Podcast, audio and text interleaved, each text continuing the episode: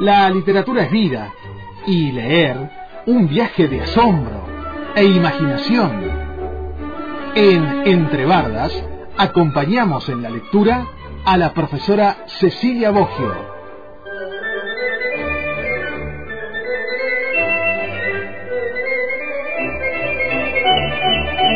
Muy bien, recibimos a Cecilia Boggio. Hola Cecilia.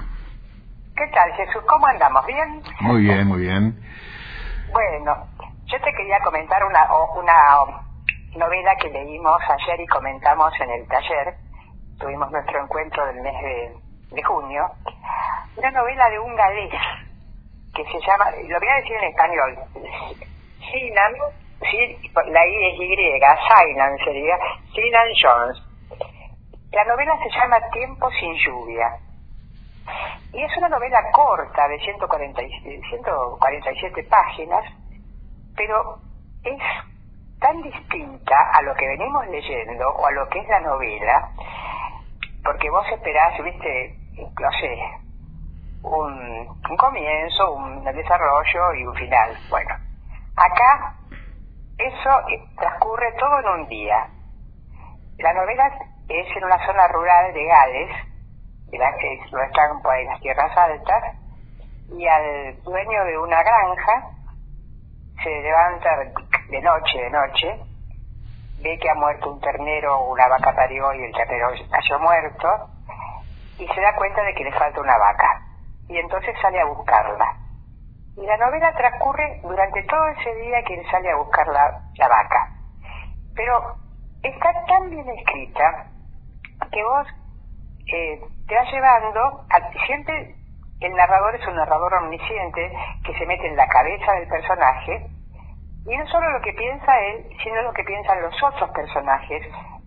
La mujer, que es este, que Kate se llama, él es Gareth, la mujer, el hijo adolescente y la nena más chiquita, eh, Emily. Pero al mismo tiempo hay otros personajes este, secundarios que también nos entran, entramos en sus cabezas. Pero esta novela lo que tiene son, está dividida en capítulos. Vos decís, por 147 páginas se gasta en dividir en capítulos. Y cada capítulo hay uno que tiene tres hojas nomás. Tienen distintos nombres. Pero si vos ves los nombres, te das cuenta que son nombres que a veces no pasa nada con esos. Por ejemplo, el capítulo primero se llama La vaca, el primer nombre. El ternero, la granja, Curly, la huerta, el dedo. Son tres o cuatro, eh, o cinco o seis líneas, una página, que se habla de algo de eso, pero lo que más se habla es de la naturaleza. Es increíble cómo la naturaleza está presente y todo lo, que va haciendo la naturaleza y el, estado climático. La novela se llama Tiempo sin lluvia. Eh, mira, fue un hallazgo esta novela, yo decía, por lo menos hay que leerla dos veces, dije de entrada, porque a mí la había leído una primera vez desde la, de la Biblioteca Popular, es una novela que salió hace un año nomás, en, en el 22, y resulta que vos te encontrás con que tenés que leerla de nuevo, porque vos tenés que ponerle el final, vos lector tenés que ponerle el final. Hay un montón de pistas que te dicen lo que puede pasar, lo que puede pasar, pero sos vos el que tenés que ponerle el final. Y por otro lado, hay un estilo que nuestra, tu profesora y mi querida amiga, este, este profesora adjunta de mi cátedra, en los tiempos aquellos, Alicia Bosani, describió que a ella le parecía que era como si fuera un rizoma, no una raíz, sino un rizoma que va sacando raíces por todos lados. Y entró a, a, Google, por supuesto, y encontró que Deleuze había tenido una teoría del rizoma para la filosofía, ¿no? Donde van abriéndose distintas raíces y vos tenés que seguirlas y mirar para dónde va. Mira, es bellísima en ese sentido la novela. Y por otro lado, una cosa que es muy notoria es que tiene mucho peso la descripción poética, los sonidos, los perfumes, los ruidos comunes. Eh, hay idas y vueltas, idas y vueltas, y vos decís, pero qué maravilla esta. Habla en un momento un coro de palomas, por ejemplo, y hasta te sigue explicando los otolitos de las palomas. y después eh, el, personaje, por ejemplo, muerde un diente de león y se recuerda una una leyenda que había escuchado, había leído en el libro de memorias de su padre, y transcurre en esta época. El padre del, personaje, eh, el Gareth, recibió esa propiedad de su padre, que había sido, había estado la, Segunda Guerra Mundial. Y después, cuando volvió, empezó a trabajar en un, en un, en un banco. Se hartó del banco y compró esa tierra y allí eh, trajo a sus hijos, a su hijo chico, a su segunda mujer, la primera había muerto en, un, después de parir, y trae a su hijo, a su segunda mujer. Mira, una cosa increíble eh, lo que va contando el padre.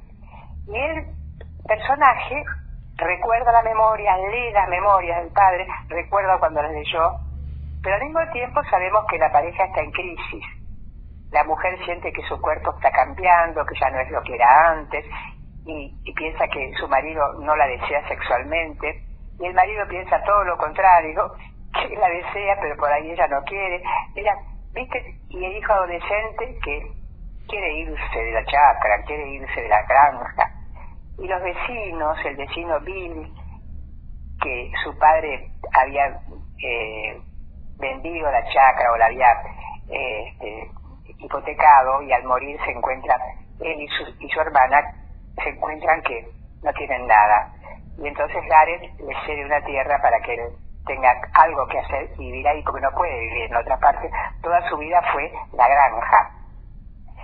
Y como, por ejemplo, hay un perro, Curly, que es el perro de la casa, viejito ya, donde Emily, la chiquita de unos 8 o 9 años, aprendió a caminar eh, agarrada de la oreja del perro, dice que era el andador el perro.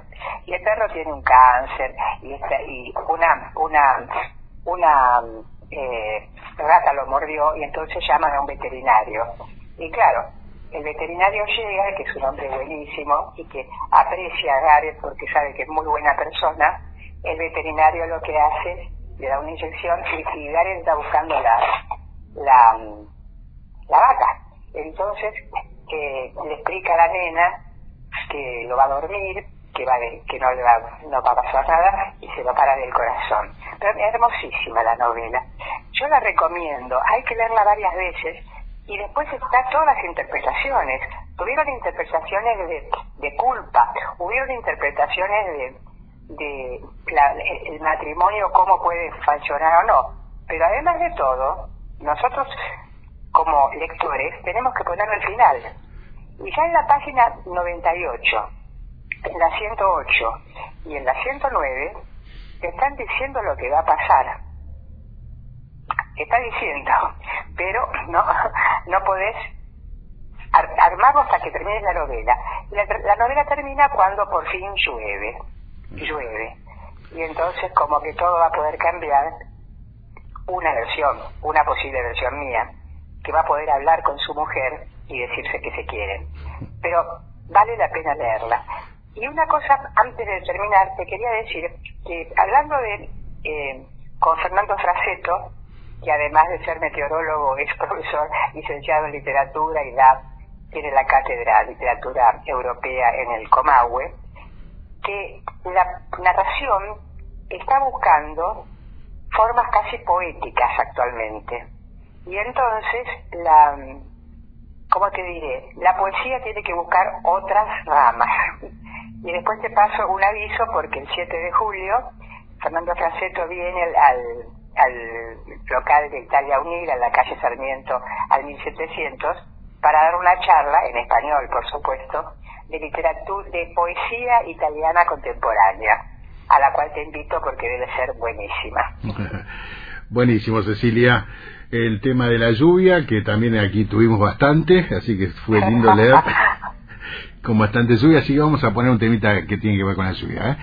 Chao Cecilia, hasta la próxima semana. Hasta la próxima semana, Jesús. Un saludo a todos.